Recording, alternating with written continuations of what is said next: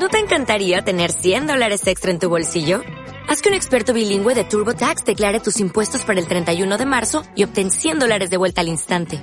Porque no importa cuáles hayan sido tus logros del año pasado, TurboTax hace que cuenten.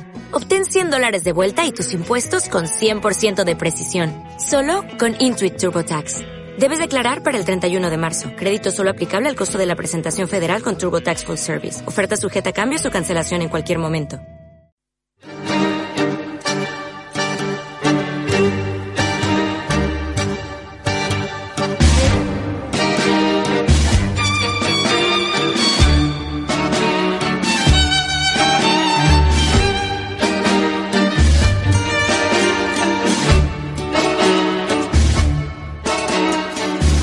Cuántos años tengo?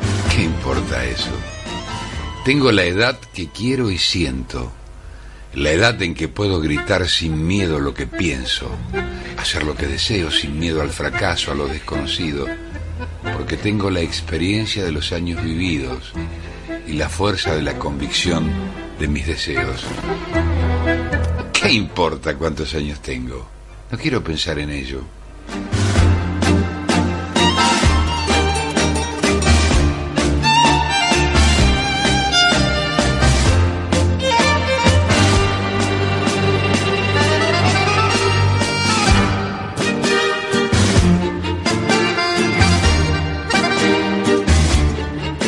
En estos asuntos radiofónicos llega un momento en el que se nos conoce a unos por las voces, a otros por su estilo inconfundible, en fin, a cada uno por algo muy particular.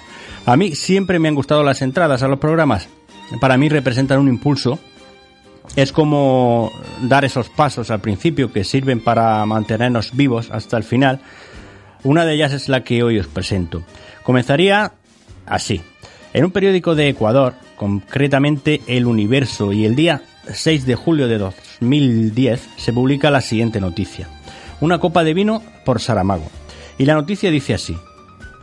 El sábado pasado en la librería Rayuela, al norte de Quito, se realizó una actividad denominada Un vino por José Saramago, en memoria del Premio Nobel de Literatura de 1998, quien falleció el 18 de junio a los 87 años de edad a causa de leucemia.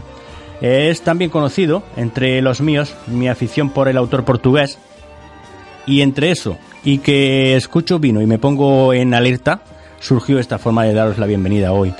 Os invito también yo a una copa de vino y a una de las dedicatorias brillantes de Saramago, una que aparece en ensayo sobre la lucidez. Aullemos, dijo el perro, dice la dedicatoria, de el libro de las voces. Pues bienvenidos a todos, buenas tardes, Irene. Buenas tardes, José, ¿qué tal? Muy bien, perfecto. Un sábado más Un aquí, sábado- delante del micrófono. Delante del micrófono y con el fondo ese literario vitivinícola que nos, que nos caracteriza. Mm. Sí. Que a mí directamente iba a decir, me pone, me pone. ¿Por qué? ¿Para qué mentir y para qué endulzarlo? Sí. Está bien esto de hacer homenajes a la buena gente con vino, ¿verdad? Buenas tardes, Andrés. Buenas tardes, José, buenas tardes, Irene. Yo me voy a permitir... ¡Au! Aullemos. Aullemos todos. Aullemos, pues. Damos comienzo en ese caso ya de forma y con sintonía oficial a esta que va a ser la entrega número 16 de Vino y Raíz. Pues venga, vale. Pues con Adelante. vino, por cierto, también se homenajea a las iniciativas que llevan hacia la cultura y que conllevan cultura, en este caso, literatura. Andrés, si hablamos de certámenes literarios que nos toquen de lleno, ¿de qué estamos hablando? Bueno, que nos toquen de lleno, de lleno de verdad, pues del segundo concurso de microrelatos de La Diligente. Ahí va, algo desarrollaremos después. Sintonía y comenzamos.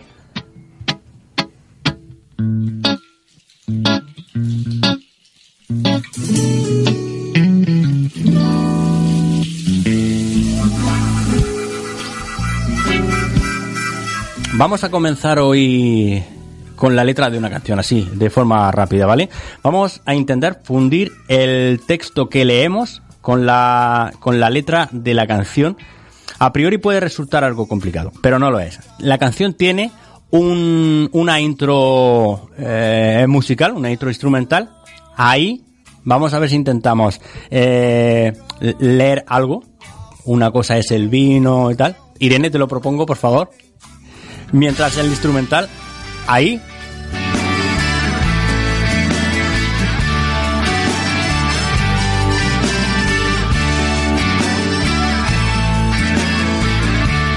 Pues una, co una cosa es el vino. Y otra cosa es el amor. Pero si juntan sus voces. A ver, a ver.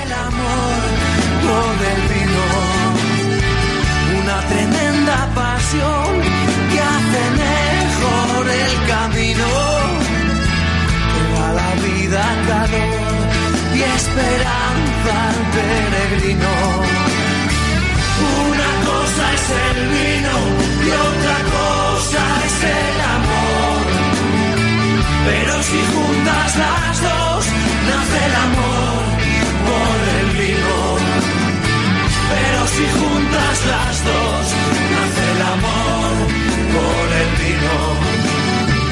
¿Cuánta razón tienen los celtas cortos, Madre eh?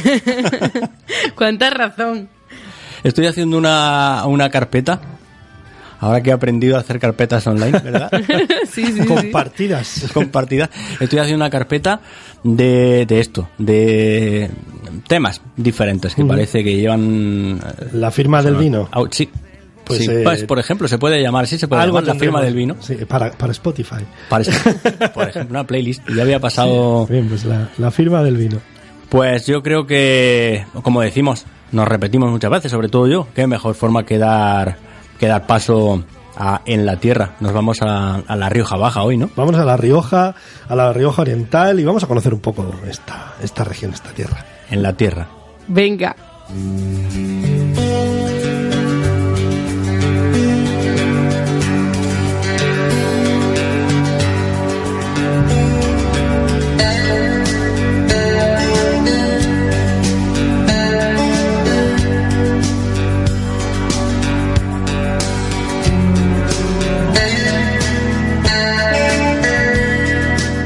Yo así a, mi manera, de forma rápida, empiezo a, a soltar cuatro, cuatro nombres, o cinco, Tudelilla, Arnero, Arnedillo, Enciso, Kel y Valle de Locón.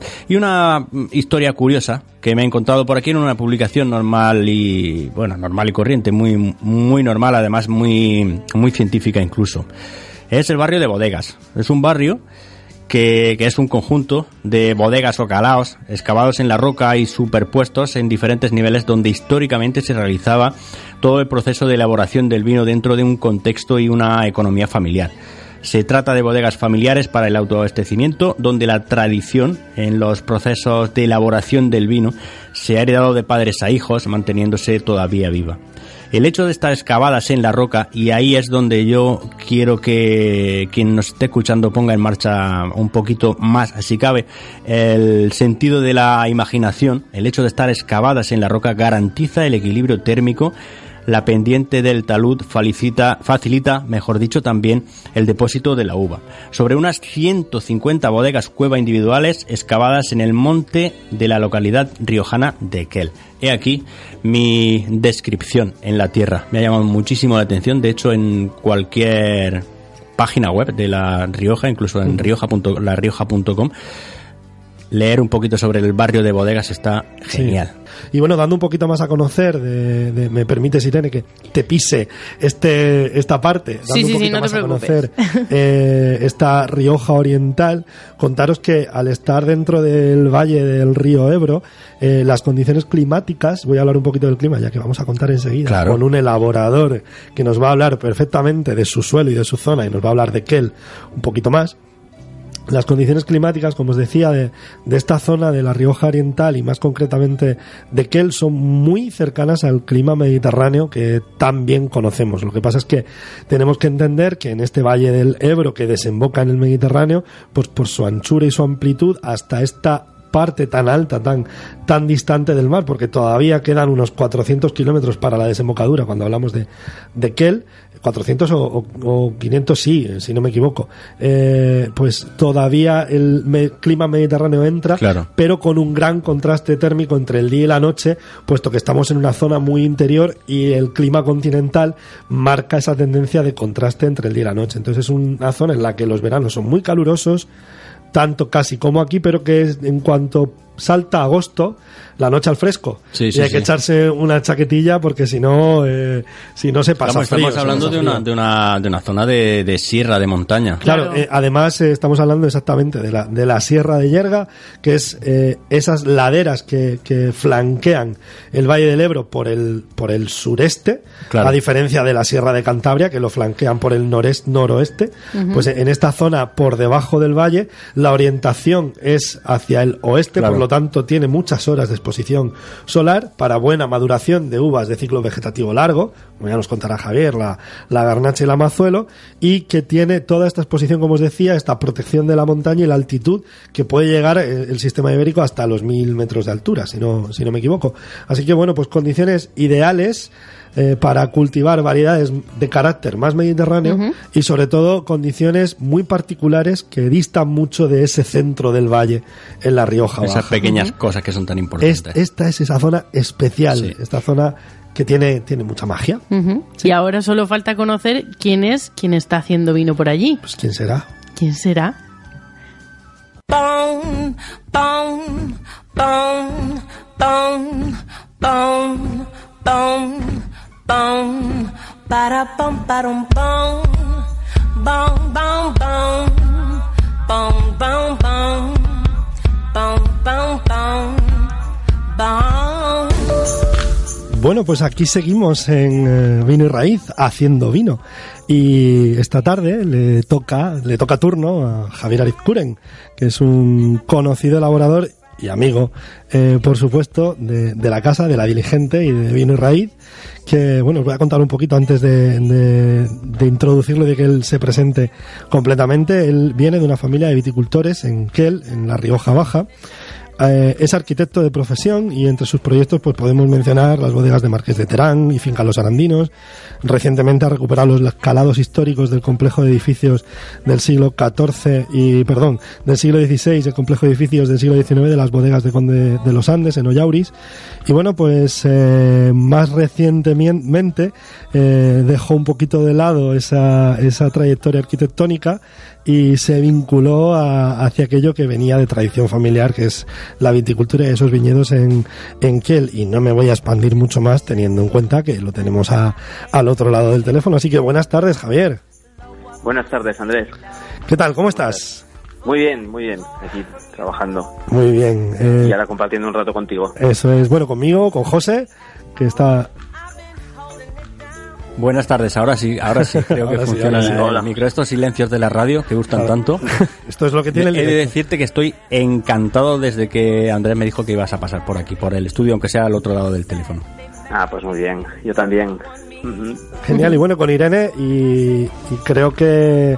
Que ya Eh, está, no hay más gente, no hay más gente. No hay más gente. Pero sí quiero hacer una cosa, porque a mí yo tuve la, la ocasión, la divertida ocasión de maridar un vino tuyo del que luego nos vas a contar, que es eh, Solomazuelo, la añada 2014, haciendo un juego de vinestesia, la maridé con un, con un cuarteto de saxofones en directo, con una canción de un grupo de música que me encanta, que es Bohemian Rhapsody de Queen, y como vamos a hacer una entrevista contigo, pues ya me ha ocurrido traerme a Queen para ponerlo de fondo. Viene muy, muy a colación. Sí, ¿verdad? Sí. Así que Irene, porfa.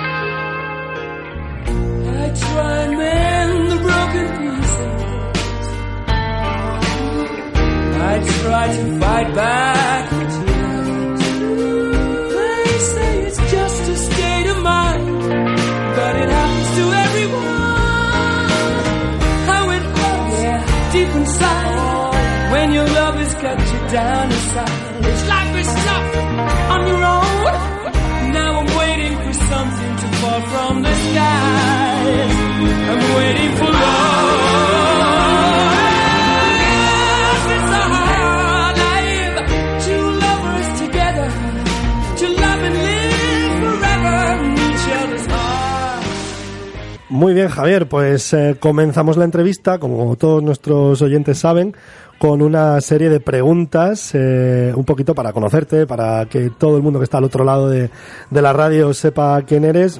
Nosotros llamo- llamamos ronda random de, de preguntas variadas y bueno, pues eh, Bueno, va- vamos allá y a ver qué, qué tal te defiendes, ¿de acuerdo?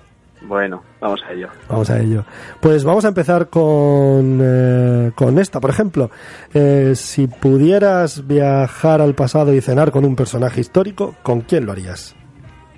Uf, es una pregunta, wow. Eh, no lo sé, pues con alguien quizás que me pudiese, no, no, no, probablemente no haya nadie eh, concreto con quien pudiese que pudiese decirte, pero ahora estoy investigando un poco sobre la historia del cultivo de la viña en, en la Sierra de Yerga y estoy remontando al siglo XVIII, al Marqués de la Ensenada y tal, y leo cosas súper interesantes. Probablemente con el alcalde de Kiel de aquella época que redactó todo el catastro estaría bien compartir una cena porque primero me podría traducir algunas de las cosas que escribió que soy incapaz de entenderlas y, y luego además le preguntaría muchas cosas que, que se me ocurren de cómo era el cultivo de la viña en aquella época. Fíjate, se me ha venido esto a la cabeza así de repente. Estás- Igual no es muy divertido. Estás tirando bueno. de manuscrito, entiendo.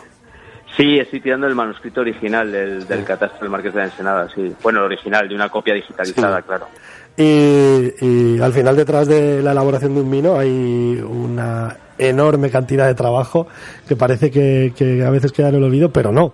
Casi recuperación ¿no? de, de- de cultura y de Sí. patrimonio histórico. Bien. Sí, efectivamente, sí. Bueno, tú lo has dicho antes. Bueno, yo también soy de formación arquitecto, tengo formación como arquitecto y, y por ahí un poco me viene esta cosa de que para poder hacer algo eh, como yo creo que hay que hacerlo o intentar hacerlo lo mejor posible, cuanta más información, cuantas más capas de información acumules, generalmente el resultado suele ser mejor. Pasa con los proyectos de arquitectura y yo creo que pasa con el vino. Cuanto más referencias tengas, cuantos más eh, bueno, de todo tipo, de otros vinos, de otros elaboradores, de otros países, de la historia de tu pueblo, El de rigor del sí, conocimiento. de- Sí, todo eso te da un- un- unas, unas, unas herramientas de trabajo muy muy muy buenas, muy, muy potentes. Bueno. Sí, por eso. Y hablando de herramientas, a ver qué es lo que llevas en el maletero del coche, Javier, si no es mucha indiscreción. Buah, ahora. Sí, sí, ahora mismo, tal cual. En este momento, mira, tengo una, mira, es que me hace mucha gracia, esto es muy bueno, porque tengo una manta que era la manta que mis padres llevaban en el coche, que en el que yo, o sea, yo esa manta la recuerdo de crío en el R12 de mis padres, una manta esta típica de coche, y la llevo en el coche desde hace un tiempo porque pues los que nos dedicamos un poco a estas cosas del campo y en, en cualquier momento tienes que transformar el coche en una especie de furgoneta, entonces Totalmente. me viene muy bien para, para poder eh, meter cosas que no son precisamente de- para un turismo en un, en un turismo. Y uso esa manta, o sea que sí, eso es lo que llevo en el maletero, eso y un kit de, de fotografía que utilizo pues para hacer a veces fotos en la viña y tal, bueno, un trípode y unas cosas de estas, bueno, En- eso es lo que va en el maletero de mi coche en este momento. Genial. O sea, se convierte en C15 de vez en cuando. Exacto, exacto. Es una C15 en potencia. Yo La gente la ve como un turismo, yo la veo como una C15. Sí, tenéis algo en común todos los que hacéis vino y pasáis por aquí haciendo vino, que es eso, que, que es un poco todoterreno, os sirve para todo el coche. claro, sí, sí, sí, sí. Y siempre está lleno de tierra y. Mi Sí, el se kit del porque- viticultor independiente. Sí, sí, pero bueno, esto luego ya, ya te digo que genera ciertas tensiones familiares. Ah, el coche tal, no sé qué. Ya sabes. Yo hay dos preguntas que me gusta hacer sobremanera. Hoy la, la segunda la rescato de, de una idea del programa de la semana pasada, pero la primera que quiero hacerte tiene, tiene mucho que ver también con, bueno, con Marvel y la factoría eh, y, y todo lo que, esto que se lleva últimamente. Si tuviera, si pudieras elegir un superpoder, ¿cuál sería? Bueno, pues no sé, el típico, ¿no? No sé, esto de volar estaría bien porque me iría, en vez de estar haciendo, haciendo la entrevista por teléfono, estaría ahí sentado con vosotros. No sé. Genial. Te ahorrarías, bueno. un, te ahorrarías un dron, por ejemplo. Sí. Me ahorraría un dron para, Para ver las las fotos, por, claro. el, por el aire, por el, por el cielo, sí, sí. Bueno, y esto de viajar sería maravilloso. Sí, Volar, volar, volar es un superpoder que estaría muy bien. Bueno, bueno, pues eh, hay una pregunta que normalmente hace también Andrés, que a mí me parece súper, súper interesante y que se la voy a dejar a él porque le encanta. Eh, le encanta ese ramalazo que tiene vitivinícola. es que no puede, no puede quitársele. Así que se la voy a dejar a él. Entonces me voy a quedar yo eh, con otra. Eh, para ti, mm, él va a hacerte la más personal a la variedad de uva, porque ahora te, te hará la pregunta. Hazla, Irene, hazla. No, no, no, hazla No, tú. Te la regalo. Bueno, vale. Pues, ¿con qué variedad de uva te sientes más identificado? Bueno, es, eh, yo es que tengo una, en mi caso es fácil, esa pregunta es, es sencilla porque yo empecé con un, con este proyecto con una variedad de uva muy concreto que es, que es una variedad a la que le tengo un especial cariño por muchos motivos. Uno de ellos es por eso, porque empecé con ella. Otro es porque ahora mismo en Rioja es una variedad que, que casi ha desaparecido, no es que haya desaparecido, pero bueno, en los últimos años ha su- ha sufrido mucha pérdida de superficie y, y no siempre se le entiende, es como el patito feo, ¿no? Que, que mucha gente que, que dice que no es una variedad eh, que es buena para Rioja y, y es la variedad Mazuelo, que en Ujú. otras zonas se conoce como, como cariñena. Y quizás por eso, por eso de, de ser como la- el patito feo, yo le tengo un especial cariño y llevo ya muchos años trabajando con ella y, y creo que la hemos llevado a donde, no, no es que la haya llevado yo, digamos que, que ahora mismo se puede, se puede decir que, que el Mazuelo es una variedad que en Rioja lleva siglos y que, y que da unos vinos de una elegancia pues indudable si eres capaz de trabajarla en la viña con Damos unas fe. ciertas eh, con unos cier- sí o sea quiero decir que no no es una variedad fácil pero si eres capaz de trabajarla en la dirección apropiada pues da unos vinos de una elegancia increíble Ujú. O sea, ¿Y eres así. Javier? Porque claro, Andrés siempre Buah, lo pregunta sí, como claro, diciendo... Yo creo que la pregunta iba por ahí. Si yo te Ujú. doy como las. Bueno, yo creo que al final eh, esto es como lo del perro y el, y el dueño del perro. Dicen que se acaba apareciendo. Yo creo que en el caso de las variedades de uvas es algo parecido, ¿no? Yo intento ir por la vida como os he explicado que es la variedad, ¿no? A veces no soy fácil, o sea, no soy la persona más fácil del mundo, pero procuro ser elegante, o sea, decirlo así, vamos a decirlo así, procuro. Entonces, no Tenemos sé, que meternos en el traje, ¿no? Es... O sea que sí, yo creo que sí que tengo que ver con la variedad. Bien, bien. Sí. Vale, sí. Podemos, podemos eh, está- estamos de acuerdo, estamos de acuerdo. Vale, Andrés me conoce bien, o sea Sí, que por eso, por ya eso. son muchos años. Sí. Hay una, había una pregunta, un- la segunda pregunta de la que yo te hablaba, que también me hacía bastante ilusión hacer por norma general. Me la, me la chafó Irene hace dos, dos programas, la Ay, hizo ella. Una pregunta, entonces Voy a la casi vida a la gente. Sí, bueno, yo no quiero decir nada, pero me ¿Cómo acabas de robar. me ha obligado ¿cómo piséis a inventarme, me ha- claro, me, me ha obligado a, in- a inventarme ahora sí una, una pregunta nueva. Te has inventado una pregunta sí. nueva, venga, Sí. ¿Qué Javier. vuelta le ha dado para llegar a esto, eh? Por favor. ¿Qué tres cosas te llevarías a una isla desierta? Hombre, pues eh, es que esto también es, es de, esto es de manual. Lo del libro es básico, porque si estás en una isla desierta hay que leer, aunque sea, te puedes leer el mismo libro, si es bueno, te lo puedes leer Sí. veces. Eh, lo de la botella de vino solo duraría un día, pero bueno, igual el día ya que estás a punto de, de ser rescatado, ¿no? ese día ya te abres la botella de vino. Y la tercera, pues un buen amigo, ¿no? Una buena amiga, no sé, algo, algo con quien pasar el rato. Ya no sería desierta, pero, pero bueno, sí, no sé. Hasta que llegamos, hasta que llegamos a batir el récord de Giacomo Prucoli, que le preguntamos hace cuatro programas, la, la- le hicimos la misma pregunta y dijo eh, un pescador, Sí, importante. mucha gente, Mucha gente. así que se llevó su, su mundo Claro, se lo llevó en tres paquetes. La isla estaba desierta, pero yo aquí voy a montar. isla- Claro, claro. Voy a montar aquí un, en dos segundos. un resort mismo y. Totalmente. De verdad, ya, ya Sí, como bueno, que pues le mandamos la- un saludo, es el, el sumiller de la cabaña La Finca Buenavista, un restaurante Lo- que hay aquí en le- Murcia, maravilloso. Le conozco, bueno, le sí, es verdad, bien. estuvo hace poquito allí. es verdad. Estuve, estuve visitando las, mis viñas, sí, estuvimos ahí pasando un día. Y le mando, aprovecho para mandarle un saludo, que seguro que los que os escucha.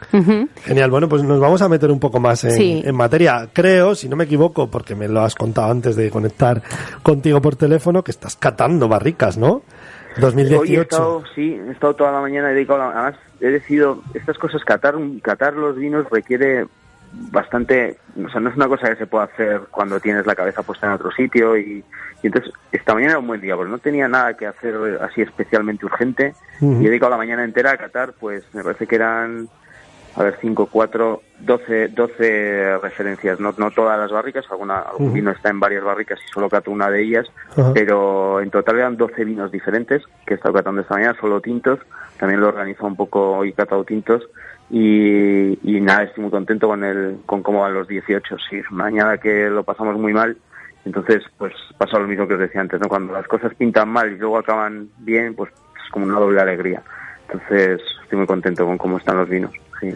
Bueno, y, yo te quiero preguntar, porque bueno, como decías antes, que nos conocemos hace tiempo y ya yéndonos hacia un poco más eh, tu labor y tu trabajo, eh, tú has eh, vivido la industria, has vivido el vino casi desde todos los aspectos que se pueden plantear, porque aunque vienes o como vienes de una, de una familia en la que el viñedo siempre está presente por los viñedos que tenéis en Kel, tu profesión como arquitecto también ha estado muy ligada a- al trabajo con, con las bodegas y con el vino. Así que de alguna manera has podido dar eh, eh, forma a proyectos vinícolas súper interesantes, inspirándote en cada una de, de los trabajos, los viñedos ¿no? que, que has, eh, Sí. que has elaborado o con Sí, los que has sí, trabajado. Sí, bueno, es, es cierto. Yo a, a lo que es la, a lo que es el, el mundo de la elaboración de vino he llegado por, pues un poco por dos caminos que, que se, que se han, que se han llegado a cerrar, ¿no? Que, que han cerrado el círculo y uno de ellos es el, haber crecido en los viñedos de mi familia. Desde crío he estado yendo a la viña con mi abuelo primero, con mi padre después, eh, y trabajando bastante y, y, un segundito, no, no, perdón, ¿eh? Y, mm, y bueno, trabajando en, en la viña con, con mi familia y luego por otro lado estudié arquitectura, como bien has dicho antes, hemos en el despacho nos hemos dedicado sobre todo a hacer proyectos de bodegas. eh, he estado mucho tiempo, he compartido muchas horas de mi vida con, con elaboradores que a los que les estaba trabajando para hacer sus proyectos. Y todo eso hizo un poco que, que me diese cuenta que, que, que mi trayectoria profesional y personal pues eh, encontraba sentido mm, dedicándome un poco a, a- a trabajar con los viñedos de mi familia y a elaborar y elaborar los vinos con, con ellos y ese es un poco el, el resumen ¿no? que, que Sí, por dos caminos en dos momentos diferentes de mi vida la infancia dos momentos además que te marcan mucho no la infancia es una cosa que la tienes ahí como latente y que no sabes cuándo te va a volver a, a dar señales de, de lo que de lo que viviste en la infancia y luego la lo que es el, el inicio de tu, de tu vida profesional, lo que has estudiado, ¿no? Tu, tu formación académica, digamos. Sí, y los dos, digamos que se han juntado ahí en, en esto, ¿no?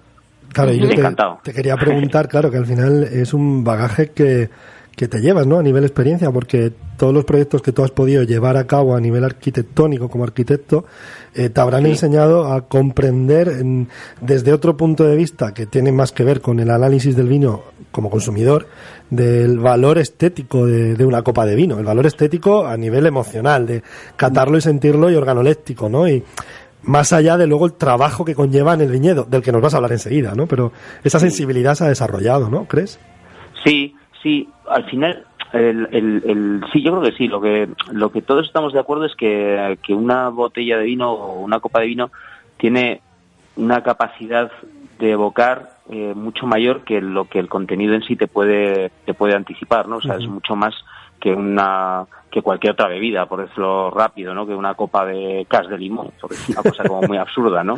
Eh, y luego eso tiene mucho que ver con, porque tiene que ver un poco con cómo se elabora el vino, qué tiene detrás una botella de vino, que es muy parecido a lo que tiene detrás un proyecto de arquitectura. Hay una, hay una parte de búsqueda de, de pues de, de, de las emociones, una parte de, de- búsqueda de, la, de esa capacidad de evocar, de trasladar a otro lugar, de, de emocionar. No sé, todo eso está detrás de, la- de un proyecto de arquitectura y está detrás, o debería de estar detrás de una ¿Y elaboración. ¿Por, qué no nos llevas eh, a la Sierra de Yerga? Llévanos.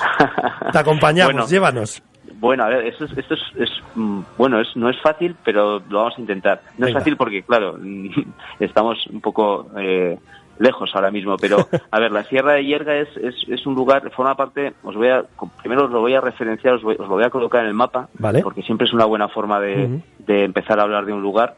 Eh, la Sierra de Yerga, como tú bien decías, está en la Rioja Baja. La Rioja Baja es la parte más oriental de La Rioja, es decir, la parte que está más cerca de Aragón. Eh, y, y forma parte, la Sierra de Yerga forma parte del sistema ibérico, que es el gran eje montañoso, que el gran sistema montañoso que cruza la península en dirección este-oeste y que hablando de ter- en términos de vino, pues es el eje, se suele decir que es el eje, Sí, el gran eje de las garnachas de España, sí. ¿no? Sí, un poco donde están, donde están pues las grandes zonas de producción, eh, los grandes vinos de garnacha, ¿no? Rioja, Aragón, eh, Tarragona, Priorato. Eh, y bueno, ahí en, en ese sistema ibérico está, está la Sierra de Yerga. Eh, es un lugar mm, francamente bonito porque está muy virgen, está muy, muy separado. Mi pueblo está, de lo que es la propia sierra, mi pueblo está como a 11, 12 kilómetros, no, no tiene pueblos en el entorno más cercano, por lo tanto se mantiene bastante inalterada, excepto un pequeño parque eólico que en su día pues habían decidido colocar en una, en una pequeña zona. Pero bueno, por lo demás es un, es un sistema montañoso de unos 1.150 metros de altura y en las laderas de esa Sierra de Yerga es donde tradicionalmente se ha cultivado la viña en, en mi pueblo.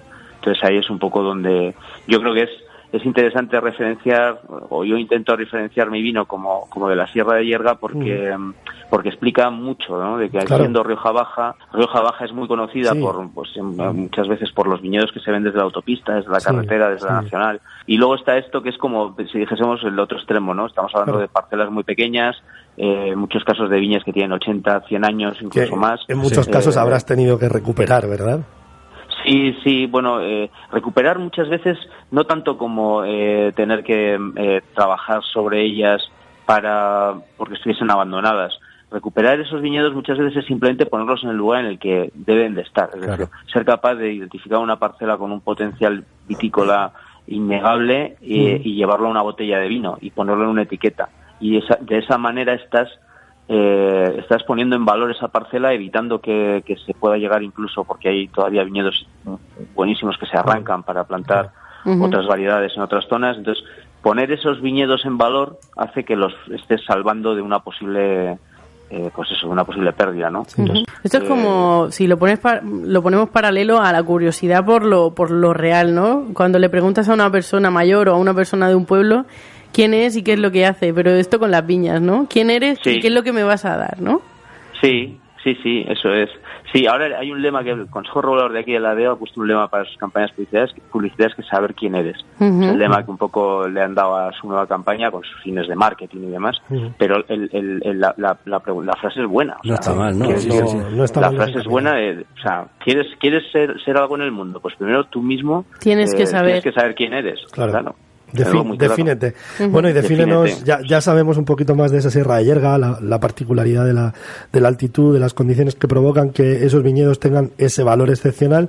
Ahora háblanos de esas uvas, de, de, eso, de esas cepas, de esa mazuelo de Sí. Sierra de Yerga, de, de La Rioja. Bueno, eso es. En- en- como decíamos antes, tiene unas particularidades de clima, que es- estamos en una zona de clima mediterráneo por, por, por la ubicación, pero con ese, digamos, ese matiz de frescor que te da un poco la altitud y la orientación norte.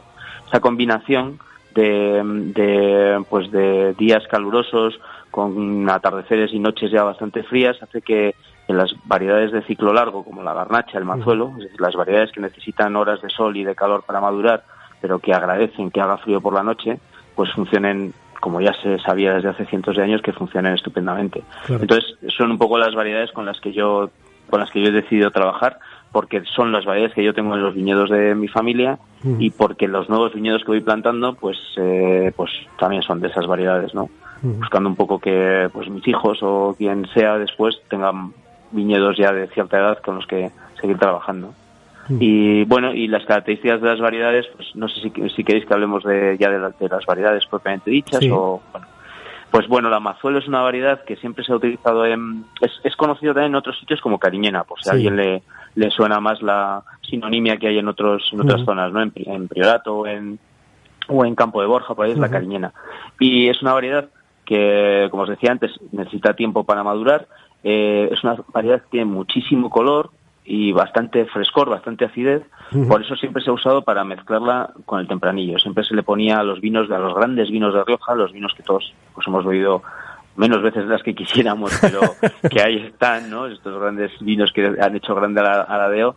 Estos vinos siempre tenían un poco de, de Mazuelo. mazuelo, un poco de graciano, porque les daba ese plus de color y sobre todo les daba ese puntito de frescor, esa chispa que les hacía pues más vibrantes y con más capacidad de envejecimiento, que es- es una de las características que, que Rioja pues siempre ha tenido, ¿no? Eh, como os decía, la pena es que el hecho de que no siempre se agradezca el sobreesfuerzo que un agricultor hace por cultivar la variedad mazuelo, que es un poco más laboriosa, hace que los agricultores pues se prefieran quizás trabajar con tempranillo y se está perdiendo un poco el cultivo de la mazuelo. Pero bueno, ahí estamos, no solo yo, hay más gente también que está peleando para que esto no pase y no, desde luego que no pasará. El pueblo seguirá aquí con nosotros unos, unos cuantos siglos más. Pero no solamente es mm, mazuelo y viña, Sí. sino que también es, te iba, te iba a llevar a la bodega, también es el hombre, porque el vino se hace, se soporta, ¿no? Sobre cuatro pilares, es el clima, el suelo, la variedad y la mano del hombre. Porque yo sé de uno que sí que ha recuperado viñedos, que se ha preocupado por la mazuelo, la ha cultivado de la mejor manera posible, de los viñedos que mejor ha considerado, y luego además le ha dedicado a probar de todas las maneras posibles cómo se podría terminar de elaborar en, en casa, en la bodega, para, para que él tuviera el mejor traje posible, ¿no? Que si había que probar tinaja, pues se prueba tinaja. Que si hay que probar maderas, se prueban maderas, ¿no?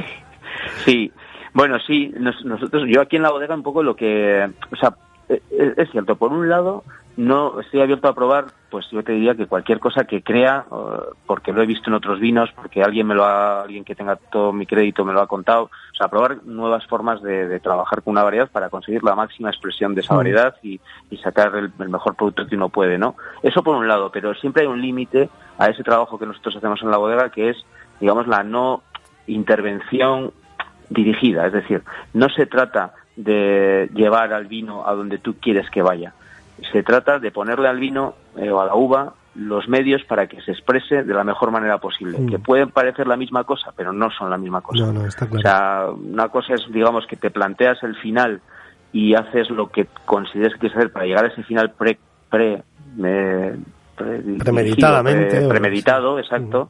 Y la otra es decir, bueno, yo creo que esta variedad, por sus características, se va a expresar bien en esta tinaja de barro, porque es una variedad reductiva, el oxígeno le viene muy bien, eh, la tinaja tiene el poro muy abierto, respira mucho, no sé, hay cosas que uno ya sabe y dice, bueno, yo creo que esto va a funcionar muy bien. La importancia de escuchar el viñedo, escuchar la uva, escuchar Eso es, claro. y, ¿no? Claro, yo juego con la ventaja, yo y la gente que trabaja pues con proyectos similares al mío, con la ventaja de que conoces muy muy bien tu viñedo y la- las uvas que entran a tu bodega, mm, vamos, las has tenido en tu mano literalmente. Son uvas que con las que has estado trabajando durante todo el año. Entonces, eso te hace que en la bodega no tengas que improvisar tanto, no tengas que dirigir nada, porque ya llegan las cosas como tú eh, esperas que lleguen, ¿no? Y, y no te llevas grandes sorpresas.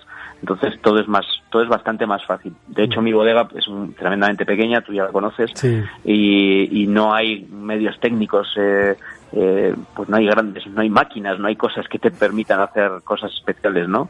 Simplemente es dejar que el trabajo que has hecho en la viña durante 300 días o 200 y pico días, pues siga su curso y termine de expresarse y se convierta en una botella de vino. Ujú. Mira, es Javier, yo- sencillo y a la vez complicado. O sea, es- es- parece, se suena Parece. sencillo a no hacer nada, Sí. pero, pero bueno, tiene su complicación, claro. Sí, mira, yo voy a, a usar, a echar mano de mi, de mi lado reivindicativo. Siempre, siempre lo hago, si no antes, después. Eh, iba a decir, tengo aquí anotado va- para contar un caso, eh, un productor, un viticultor cualquiera, eh, iba a decir clásico por llamarlo de alguna forma, de los que eh, piensan que todo vale en este mundo del vino solamente para vender vino.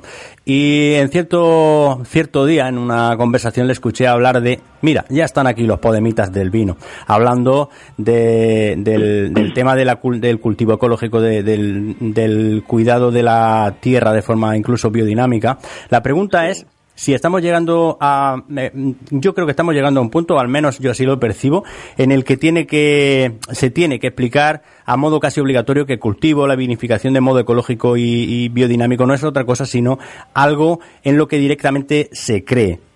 En, en esto y en el, en el medio ambiente, en la naturaleza y en los procesos naturales. Javier, ¿dejamos de explicar mm, esto cada vez que se ponga en duda la verdad en esta forma de entender la agricultura, la viticultura y el vino al fin y al cabo o seguimos explicándolo?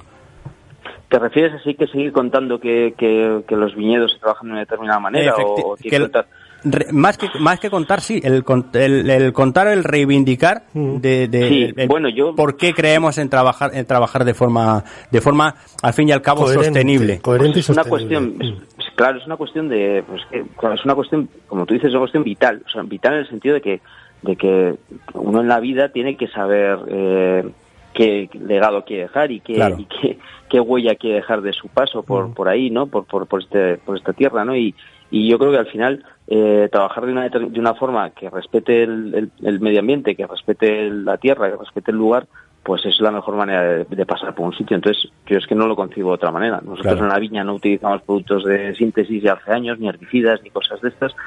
Primero, lo primero, y en esto siempre lo suelo contar, porque es que es verdad, porque como iba yo a, a- en su día, cuando yo heredé la explotación de mis padres, mi, mi- heredé, bueno, empecé a trabajar con ella, nosotros trabajamos, practicamos una viticultura convencional, con herbicidas y con, y con todo este tipo de productos, y a mí, la verdad que era una cosa que me ponía, eh, ponía malo Sí. literalmente el tener que tener en mis manos ese tipo de, de- de productos, ¿no? Entonces, ya hace años que lo, que lo dejamos de usar, y, y- y luego acabas comprobando que, que las cosas son más fáciles de lo que te lo intentan pintar, porque siempre hay gente que te dice, uff, verás, no, no vas a coger una uva, no sé qué, no, Sí, va- va a pero ser eso un forma desastre". parte de- del, del miedo, de la cultura del miedo.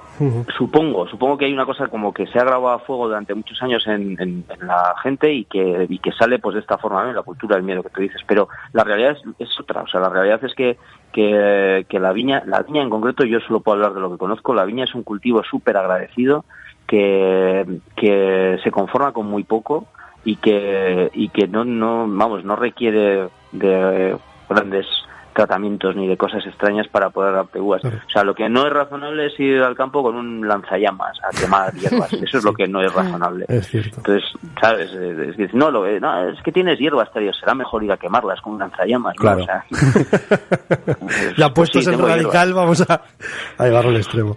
Bueno, Javier, que- eh, ganas, ganas de bebernos una botella de vino. Ahora mismo conocemos ya eh, solo Mazuelo, solo Garnacha, el Barranco del Prado.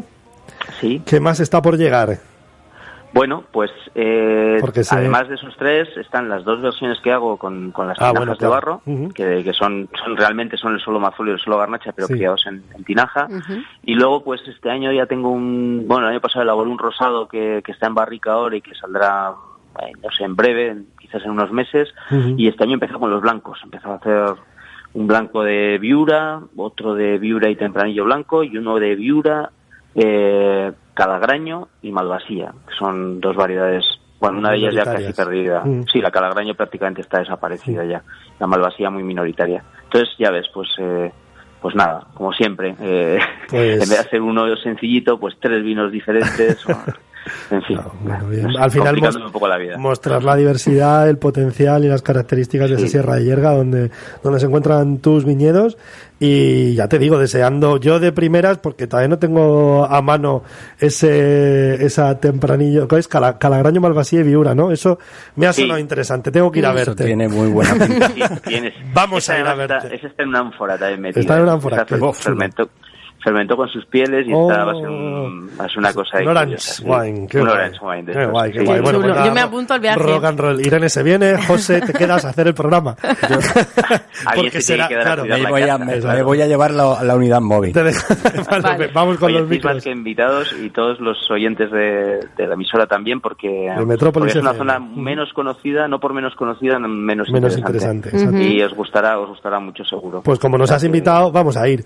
Así que nada más Os que decir que, que muchas gracias de verdad, Javier, por, por atendernos, vosotros. por estar este ratito con nosotros. Y decir que mm, los oyentes que estén interesados en conocer un poco más y hacerse con sus vinos también lo pueden hacer a través de tu página web, ¿no, Javier? Sí, nosotros hacemos eh, visitas a la bodega, sí que hacemos visitas al viñedo también, para la gente que quiere venir a conocernos como más de cerca, claro, eh, en, en nuestra web, sí, en Es súper, súper, súper interesante, muy, muy intuitiva, una página muy fácil de, muy fácil de, de navegar. Y eh, www.arizcurenvinos.com, ¿verdad, Javier? Exacto, esa es nuestra web. Y bueno, la verdad es que para a, a- a medio corto distancia, a todos los oyentes, si queréis poneros en contacto con Javier, aparte de la página web, pues ya sabéis que con el equipo de la Diligente Claro. lo tenéis hecho, que para eso estamos Claro, aquí, para, claro. para traernos vinos y proyectos tan chulos como el tuyo, Javier. De verdad, Muchas muchísimas gracias, gracias. Que sigas catando esas barricas y luego nos cuentas, nos pasas un, un detalle de, de lo que hemos probado. Os mando fotos. Olores eso. no voy a poder ni aromas. Que fotos. Descriptores, descriptores. Descriptores, muy bien. Bueno. Bueno. pues nada, muchas gracias. Gracias, Gracias. Javier. ha sido un auténtico honor en este caso. Claro que sí. Muchas gracias, adiós. Chao, chao.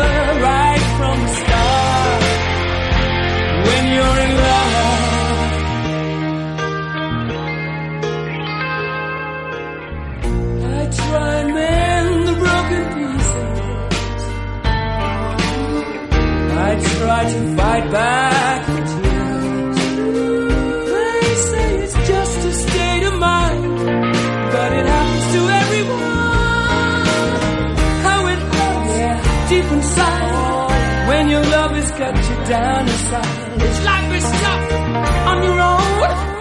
Now I'm waiting for something to fall from the skies.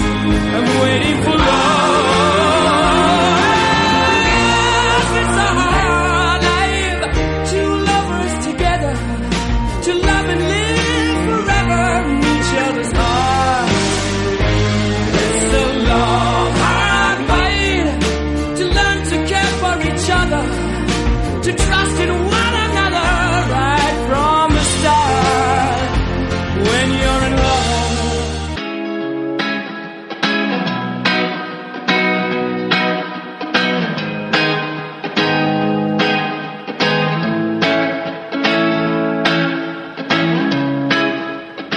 Muy al principio, en esta sección proponíamos conceptos, elementos clave que todos tuviesen algo que ver con el vino o que simplemente el vino fuese pues la excusa perfecta para hablar de ellos, ¿no? Y hoy os vamos a invitar a colaborar con nosotros a través de Facebook, por ejemplo, o Instagram, cualquiera de las plataformas, tanto de La Diligente como de Vino y Raíz, y que colaboréis con nosotros en esta parte de la sección. Sí, yo creo que una de, la- de las formas de mantener vivos lo- los proyectos, y en, en este caso esta sección, que, que yo creo que tiene visos de convertirse en una sección interactiva dentro de muy poco, ahí es donde radica nuestra invitación en, en las plataformas digitales en, como Facebook e Instagram, en las dos, en las dos plataformas, tanto de la diligente como vino y raíz, y también proponer temas que puedan encajar como hoy lo va a hacer, por ejemplo, el concurso de, de microrelatos de la diligente, pues proponer temas, conceptos, que al final son elementos claves. Escribir, por ejemplo, a etnológicaradio.gmail.com un encabezamiento, como por ejemplo el nombre puede ser tema propuesto y enseguida pues escribir lo que queráis y proponéis vuestro vuestro mismo tema. Hoy Claro, de hemos esta manera podremos nosotros tomar en cuenta, en cuenta vuestra opinión y hacer un programa en el que desarrollemos la idea que nos deis. De eso se trata. Exactamente, así de, de alguna manera nos vamos a nutrir de vosotros, dejadnos que nos nutramos y que tengamos en cuenta vuestras ideas, que seguro que y nos vuestros encantan. nombres, firmad por favor, firmad debajo de, de la, Claro. de la propuesta. Claro. Así, así os damos a conocer y damos Claro, vuestra incluso, idea. incluso cosas que quisierais conocer, que realmente desconocéis, si podemos nosotros Claro. hacer al- alguna aclaración o Exacto. alguna... Ujú. Yo proponía, y dejadme que os cuente eh, en qué consiste esto, proponía al principio de este programa, y ya lo, ya lo prometía José en el programa del sábado pasado, la semana pasada, con Viticol, que habláramos del concurso de microrelatos. Bien, esto nació en el año 2018 y en la diligente compañía de vinos se nos ocurrió la idea de hacer un concurso de narración corta, de relatos cortos. Un relato que tiene que tener como mucho 100 palabras y donde se pueda desarrollar y comprender una idea, una idea como la de cualquier novela, la de cualquier historia en la que haya una trama, un desenlace que tenga sentido y comprensión, pero llevada a la mínima expresión, a 100 palabras. Y eso es un micro relato. Bueno, pues esto que propusimos era un concurso en el que cualquier persona que lo desee puede participar. Ya está abierto el plazo de eh, inscripción y de participación para el concurso, segundo concurso de microrelatos 2019 de La Diligente. Lo pueden ver en nuestra página web, ladiligente.es, descargar las bases y participar. Es muy fácil, es muy sencillo, simplemente escribir este relato de 100 palabras, poner un seudónimo, el título, enviarlo a un correo electrónico y de manera simultánea a otro correo electrónico enviar los datos personales del escritor para que no aparezcan en el cuerpo del relato y que nadie pueda eh, tergiversar y que Claro. se quede totalmente secreto Es como la plica cuando lo hacíamos en papel. Exactamente, bueno, sí, es-. Es se plica. pide, si se leen las bases, se pide una plica Claro. con, con los datos personales reales de- del participante. ¿Y qué es lo que puede ganar? Porque es un concurso. Pues una experiencia, una experiencia eh, en, de enoturismo en esta Rioja, de la que acabamos de, de hablar, porque es un viaje para dos personas que está valorado en 800 euros y que consta de eh, experiencias gastronómicas en restaurantes dentro de La Rioja, visitas a bodegas, catas de vino, visita a la cuna del castellano, monasterio del Suso y el Yuso, que es donde están los primeros incunables escritos de letra castellana. Y bueno, pues al final a unar todas estas ideas que Claro. tienen que ver con el vino con la letra y con el placer de jugar al vino que tanto nos gusta. Requerimiento y única condición de este concurso de microrelatos que el relato contenga vino, Claro.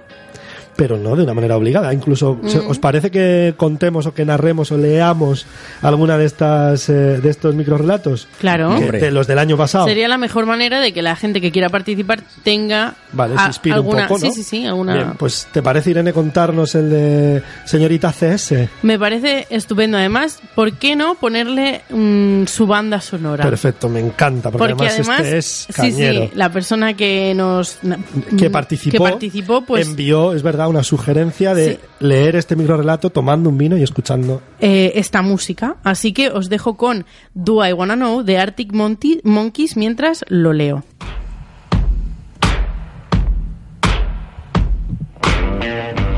Mirada fija en lo más hondo de la copa. Color, pasión, fluidez y fuertes aromas afrodisíacos. Dulce y suave roza tus labios. La primera gota, de amor, se recrea en tu boca inundándola de sabor y textura. Viaja por lo interno de un cuello que se estremece. Empieza el ardor, intenso y placentero. Pasa entre dos turgentes montañas y recorre la llanura del Anata, cuarto chakra. Instante juguetón en el ombligo que continúa hacia el centro de las caderas. Parte alta del triángulo de las Bermudas. Final sugerente.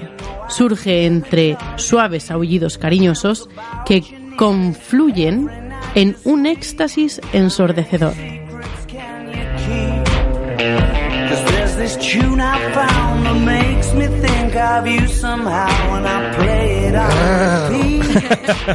¿Quién dijo que el vino no era sugerente? ¿Quién dijo, eh?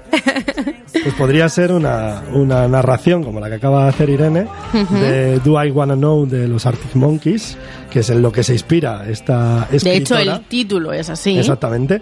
Y José, ¿nos quieres leer tú otro de los de esos microrelatos que mí- el año pasado este- se participaron? Por favor. A mí este me, me- me ha encantado. Sobre todo, bueno, Mm. todo, pero, pero sobre todo el, el final.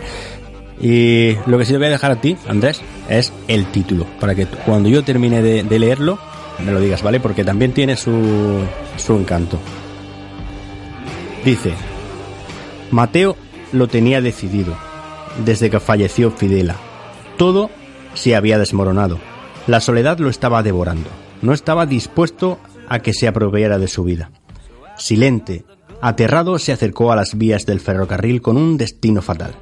Su espíritu comenzó a recorrer los mejores momentos de su vida. Empezaba a descansar. En el momento vibró el teléfono que su nieto le regaló. Tras mirar la pantalla, su semblante dibujó una sonrisa. Una lágrima patinó por su cara.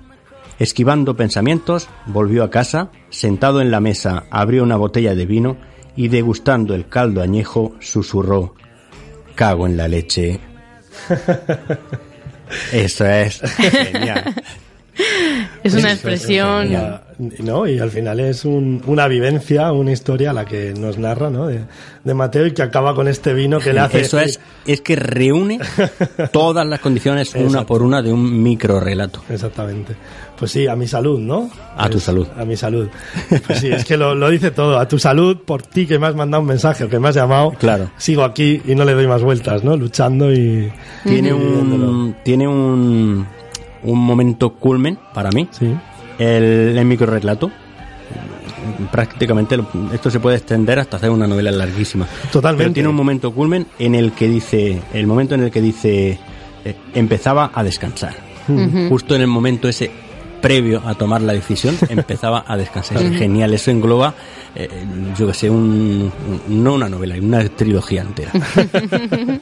Bueno, y dejadme que os lea el que fue el año pasado el ganador de este concurso de microrelatos, que nos escribió Miguel, que es escritor además, que no es el primer concurso que gana. Sorprendentemente esto lo descubrimos después de, de abrir la ¿El de la cadena SER? Eh, sí, ¿Puede exacto. ser? El de la- la no, ventana. Es, no, no, es un chico escritor de, de Madrid que ha escrito, ha participado y ha ganado también un concurso en la Universidad Complutense de Madrid, de las letras de Camilo José Cela, o sea que lleva una trayectoria de, de novela escrita, lleva tres libros editados y publicados. Tenemos que investigar a ver si ha ganado el, Pues- el, de, el de la ventana. la ventana que me comentas. Pues luego te paso su nombre para que sepamos un poco más. Su seudónimo era Balabusca y el título del microrelato es La salida.